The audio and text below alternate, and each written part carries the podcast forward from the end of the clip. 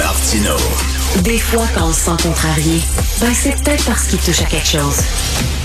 Quand on regarde l'état du monde, euh, souvent on est découragé, mais parfois on est encouragé. Moi, les deux grandes nouvelles en 2022, euh, les deux grandes nouvelles internationales, c'est bien sûr la résistance du peuple ukrainien euh, face à l'assaut de, de l'Empire russe et aussi la résistance du peuple iranien qui veut se débarrasser d'un régime sanguinaire, obscurantiste qui est en place en Iran depuis beaucoup trop longtemps, depuis 89. Nous allons en parler de cette résistance iranienne-là euh, avec Madame Mandana euh, Javan, qui est une Québécoise d'origine iranienne. Bonjour, Madame Javan.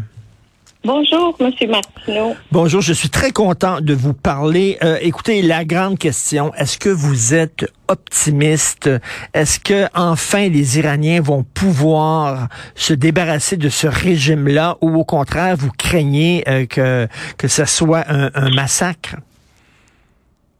oui, en fait, c'est sûr que à longue durée, euh, il n'y a pas de question. Le, régime ne peut pas, il peut pas survivre. Euh, la question, hmm. c'est que combien on va payer le prix.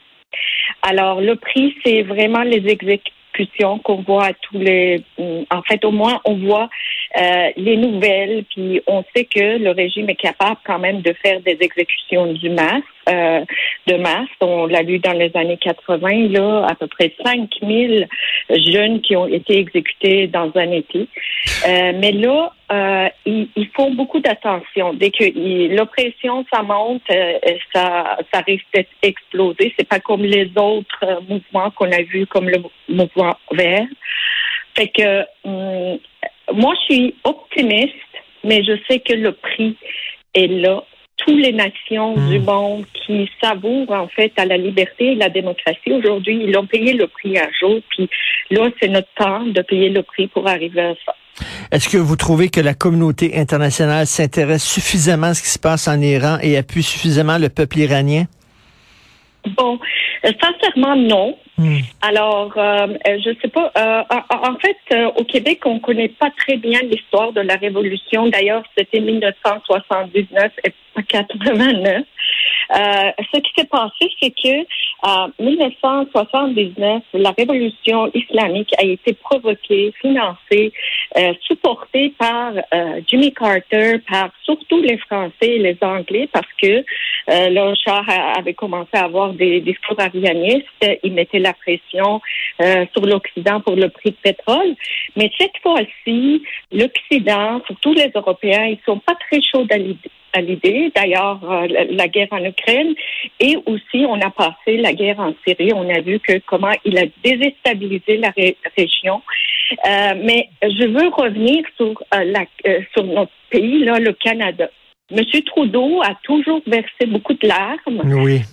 surtout le 8 janvier 2020.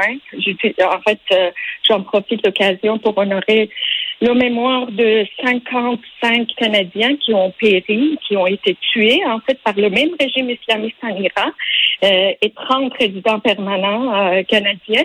Mais ah, c'est ça, ça c'est l'avion, c'est l'avion qui est abattu par le régime iranien. Oui. Euh, oui, c'est ça.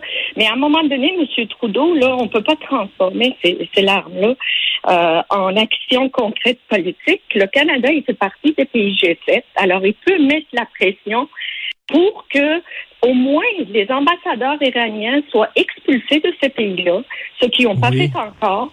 Et, et deuxièmement, c'est le temps de former une unité internationale pour surveiller les armes qui sont vendues euh, euh, sur le marché noir. D'ailleurs, en Russie, parce qu'on voit qu'en Ukraine, on trouve des armes utilisées par la Russie qui sont fabriquées aux États-Unis, dans les pays européens. Ils sont pas supposés être là. D'ailleurs, la même chose, on voit en Iran. Dans l'Iran est, est, en sanction. Comment ça se fait que les, les forces euh, les forces d'oppression en Iran, ils sont toutes, toutes, toutes euh, armées avec le dernier cri de technologie américaine? Alors, ça prend vraiment, au moins le Canada, il peut faire ces deux actions-là. Et là, les Iraniens, on demande vraiment à M. Trudeau, là, bla, bla, bla, c'est assez pour nous, là. Ça prend des actions concrètes. On sait que euh, depuis 2016, c'est depuis que Trump est arrivé au pouvoir, bon, il a coupé beaucoup, beaucoup les bras de, euh, euh, du régime islamiste aux États-Unis parce que l'argent, l'Iran a été siphonné puis rentré toujours aux, aux États-Unis. Là, c'est le Canada qui est devenu leur base principale.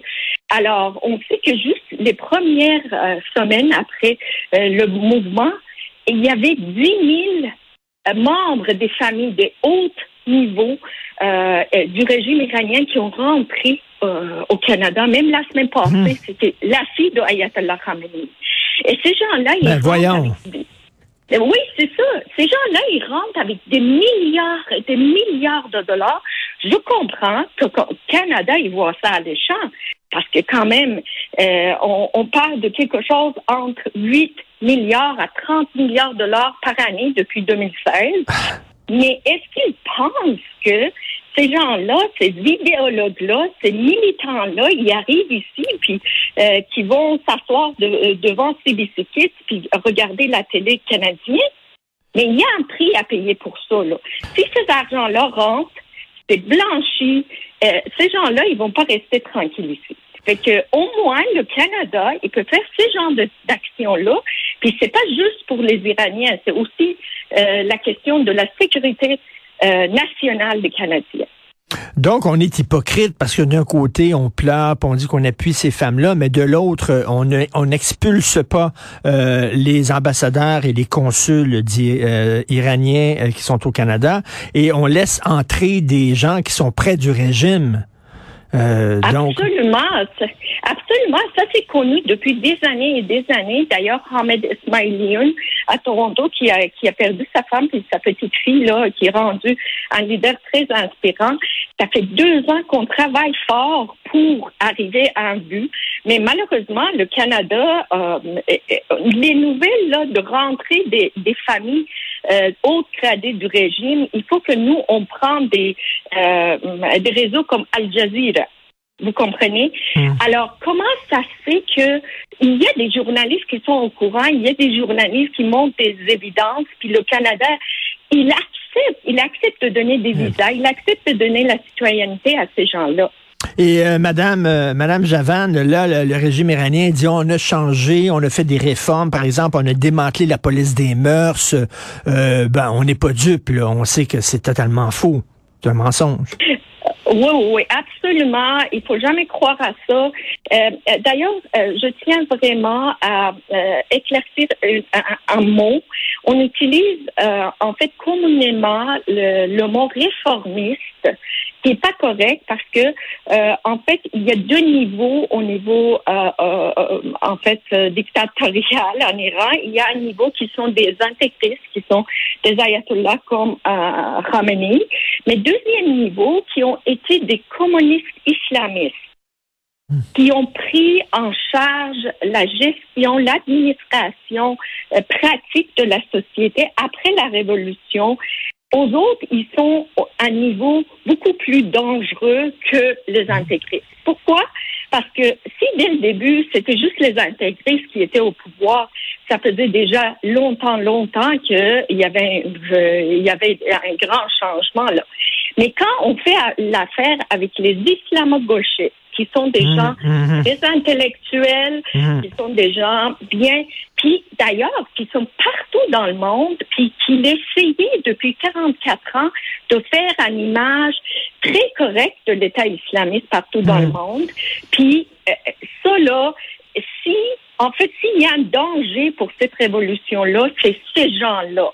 Autant que même ici à Montréal, on voit comment il essaie de contrôler l'image, il essaie de contenir tout pour que ça ne devienne pas euh, un point sans retour en arrière.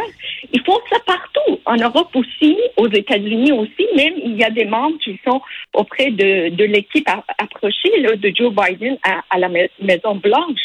Oui, c'est une, une, gauche, une gauche très complaisante envers les islamistes, euh, ce qu'on appelle des idiots utiles finalement là, du mouvement islamiste, euh, qui le qui, qui qui le critique mais du bout des lèvres et finalement qui l'appuie.